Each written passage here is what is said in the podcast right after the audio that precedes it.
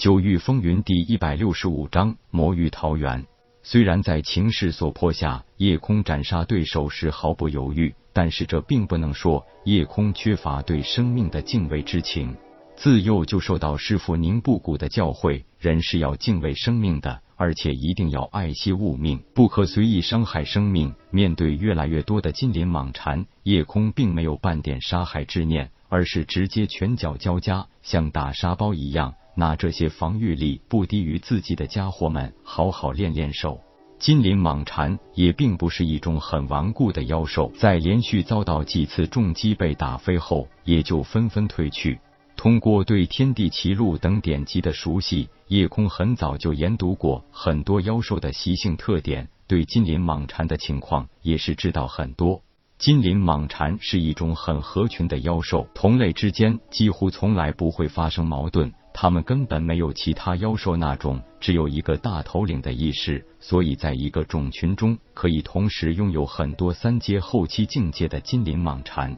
在三阶初期，金鳞蟒蝉的防御被攻破后，夜空清楚即将面对的将是三阶中期境界的大批金鳞蟒蝉的毒物围攻。如果说出现龙涎草，肯定会被三阶后期金鳞蟒蝉拒守。它们是一种特别喜欢围在天才地宝周边生活的妖兽，它们不会故意损坏这些天才地宝。这些天才地宝散发的浓郁灵气是它们最好的营养品。面对三阶中期的金鳞蟒蝉，夜空如果不利用灵气击杀它们，是很难冲破那道防线的。虽然球球也同样是三阶中期修为。而且几乎是同阶中无敌的存在，但是夜空并不想让球球大开杀戒，毕竟这里本来就是金鳞蟒蝉的地盘，入侵人家地盘还想着拿走人家的宝贝，其实这和强盗没有什么本质的区别。武道世界提倡的是以武正道，这没有错，但是以武正道并不代表就要毫无顾忌的杀伐。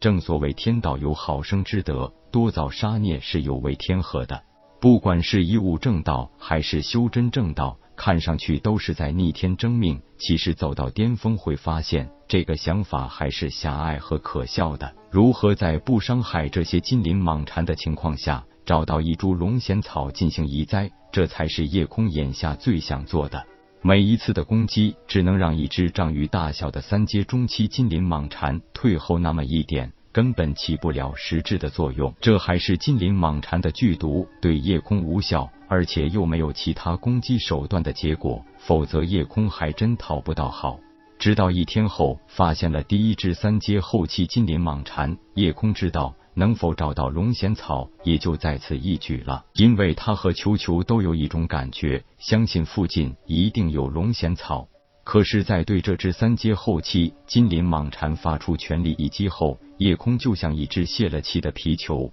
自己的实力可以说已经极为接近灵海境中期，甚至很多灵海境中期的强者也未必是自己的对手。但是，面对一个全程不还手的金鳞蟒蝉，全力的打一下，连给他挠痒痒都不算。球球的牙口是没得说，虽然可以咬碎四阶妖兽的尸骨，但是对于这活体的三阶后期金鳞蟒蝉，还是毫无办法。一口咬下去，连皮都破不开，被金鳞蟒蝉一甩扔出去老远。一只三阶后期金鳞蟒蝉带领着数十只三阶中期的同伴，形成一道牢不可破的防线，把夜空和球球团团围住。这样下去，就算不被毒物毒死，也早晚会被困死。夜空心里还是有懊悔，自己实在太小看这些打不死的厚皮蟾蜍了。实在累了，夜空一屁股坐在地上，球球也直接跳在夜空身边，躺在地上休息。双方谁也奈何不得对方，倒不如暂时休战，再寻良策。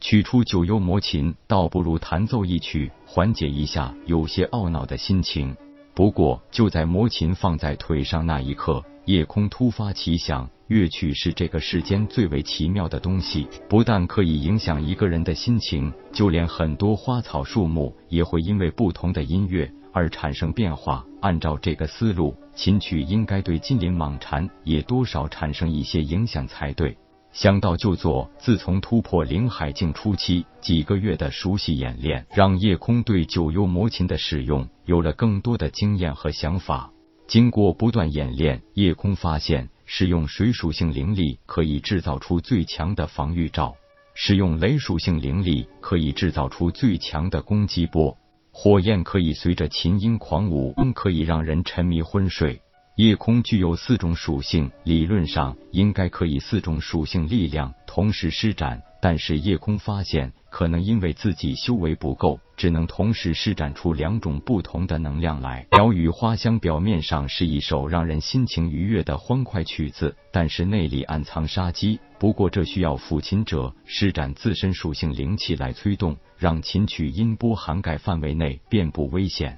借着九幽魔琴具有越级战斗力的效果，夜空完全可以击败甚至击杀灵海境中期强者，就连灵海境后期强者也可以有一拼之能。不过事后的反噬之力也是极为严重的，所以想越级击败敌人，那是需要付出很大代价的。世间根本没有免费的午餐。夜空的目标并不是鸟语花香和尸山血海，而是那首魔域桃源。这个曲子最大的特点与造梦延声曲有异曲同工之妙，就是引人入幻境。但是魔域桃源会让听者因为自己内心的情绪而变化，在同一首琴曲中，嗔杀心重者即坠杀伐魔域幻境而无法自拔；贪欲心重者即陷富贵美色幻境而难有出期；痴迷心重者即沉幽游戏乐幻境而流连忘返。凡此种种，归根结底，皆由人心贪嗔痴三毒而生。借由琴曲将其无限放大，令人深陷梦幻之中而无法自拔。